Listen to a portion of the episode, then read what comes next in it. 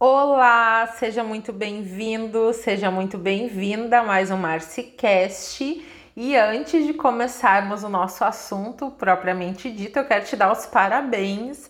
Os parabéns porque tu tá aqui buscando por evolução, buscando por autoconhecimento, para ser uma pessoa melhor, um ser humano melhor e aprimorar os teus relacionamentos também, né? Porque quando a gente é se torna uma pessoa melhor para a gente mesma, a gente se torna melhor para todo mundo que está à nossa volta, né?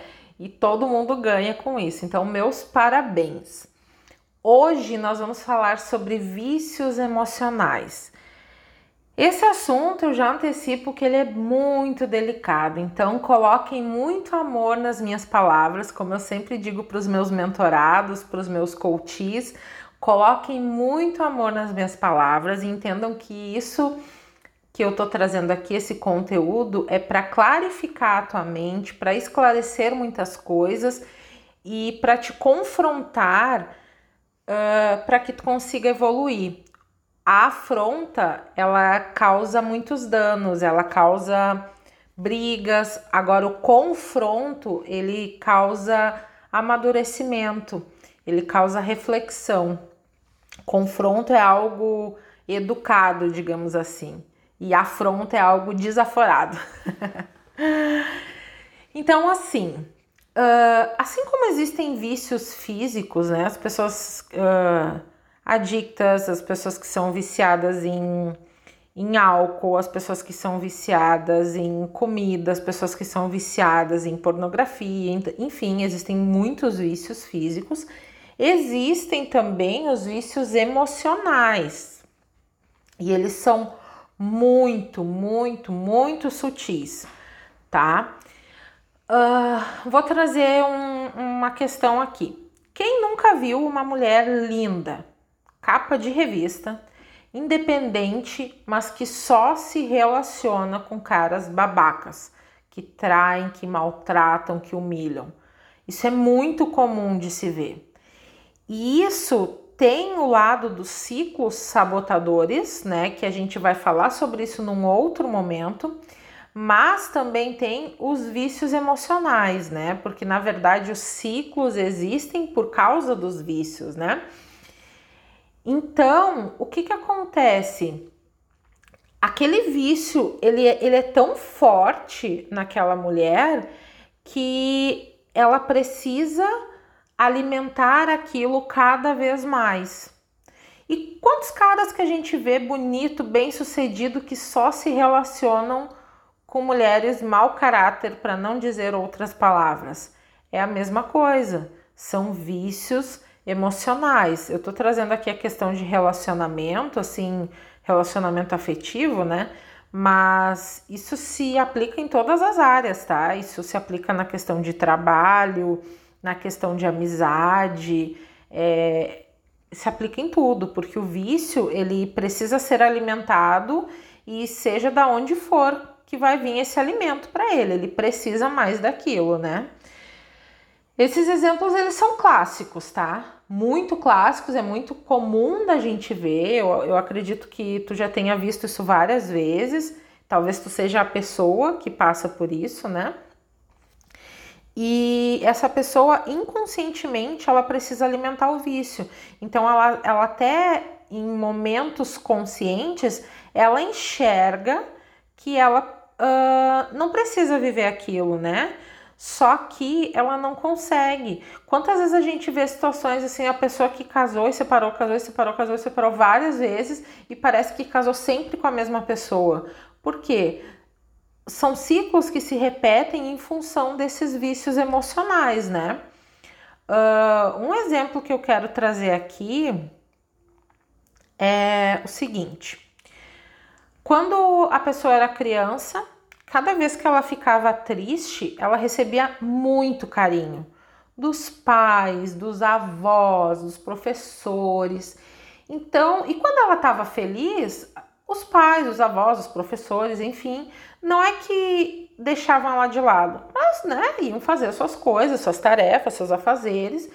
E aquela criança, inconscientemente, ela começou a perceber o quê? Quando eu tô mal, quando eu tô triste, eu recebo mais amor, eu recebo mais carinho. Ela teve uma visão distorcida, né, dessas relações. E o que que acontece? Enquanto ela é criança, ela fica triste. Então, assim, ela atrai situações para que a tristeza venha e ela receba o carinho. Só que uh, tem uma questão de que quando a gente começa a sentir muito, muitas vezes as mesmas emoções, isso começa a alterar as nossas células e elas precisam cada vez mais daquilo. Então, o vício, ele de certa forma, ele passa também para o nosso corpo, né? E aí fica muito mais difícil, não impossível, mas muito mais difícil de conseguir reverter essa situação. Essa criança cresce, ela começa a fazer amizades, né? Uh, na escola, enfim, na faculdade e tal. E esse vício ele começa a ficar também mais forte. Essa dependência emocional de, dessa emoção, ela começa a ficar mais forte. Então é uma pessoa que ela acaba sempre uh, tendo relações ruins porque ela precisa se vitimizar para ela ser uh, vista como a coitadinha da situação, para que as pessoas se compadeçam dela, para que as pessoas lhe deem atenção, liguem, mandem mensagem, tudo isso. Uh, essa pessoa cresce, começa a namorar, a relação vai ser a mesma coisa, entendeu? Então, assim, o vício emocional ele é igual um vício físico.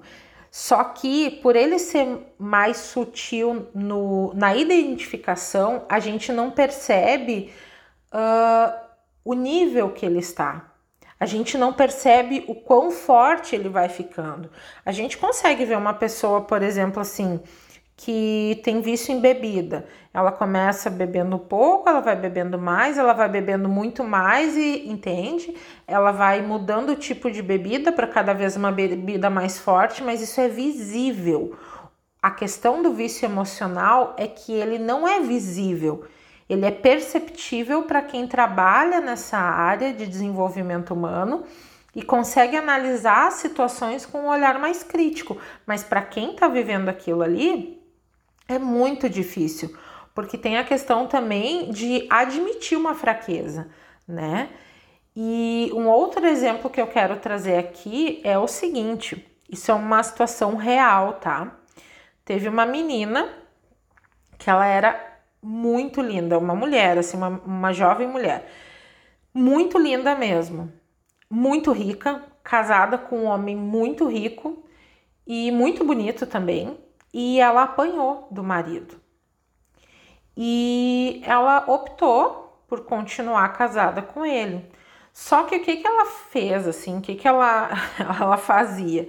Ela chegava nos lugares, e a, situação que eu trago aqui é de quando ela chegou num salão de beleza. Quando ela entrou no salão de beleza, os funcionários começaram a cochichar. Ai, coitadinha, olha ali. Ai, que bom que ela tá bem, não sei o que, sabe essas coisas assim? E quando ela se deu conta de que era dela que eles estavam falando, ela chegou a dar uma esmaecida, assim, sabe? Aquela, aquele ar de, de coitada, de vítima, assim, tendo uh, o seu vício alimentado, sabe? E é muito triste porque uh, uma menina muito bonita, muito jovem, não por ser bonita, né? Mas assim, uh, com um vício tão forte instalado na vida dela, né? E o que, que é o grande problema do vício? É que a dose ela precisa ser sempre maior para suprir a dependência. Então, assim, quando eu falei ali da criança, quando era criança, era uma coisinha ou outra que ela ficava triste pro pai dar carinho, a mãe dar carinho, enfim. Conforme ela vai crescendo, se torna nessa menina que apanha do marido, que é traída, que continua, que Por que que tem muita gente que tem relacionamentos horríveis e não conseguem se desvincular? É um vício emocional. A pessoa ela precisa daquilo. Ela não quer quando ela tem uh, surtos, digamos assim, conscientes, quando ela consegue enxergar, ela vê que ela não quer aquilo. Mas inconscientemente ela precisa alimentar aquele vício. E aí tem uma questão que é a seguinte: ou tu aprende a largar os teus vícios, identificar os teus vícios e largar esses vícios emocionais, ou eles vão dominar a tua vida. É exatamente isso, não tem nada mais para falar sobre isso, não tem firulas, não tem como enfeitar, não tem como deixar bonito, é exatamente isso. Ou tu identifica os teus vícios emocionais e começa a trabalhar para deixar esses vícios para trás, né? E tem aquele período de abstinência, assim como um vício físico, tem esse período e tu precisa ser muito mais forte do que um vício físico, porque tu tá lidando com uma coisa que, que a impressão que dá é que tu não tem controle. Ou tu faz isso, ou esses vícios vão dominar a tua vida e cada vez tu vai ter que oferecer doses mais fortes para conseguir suprir essa dependência.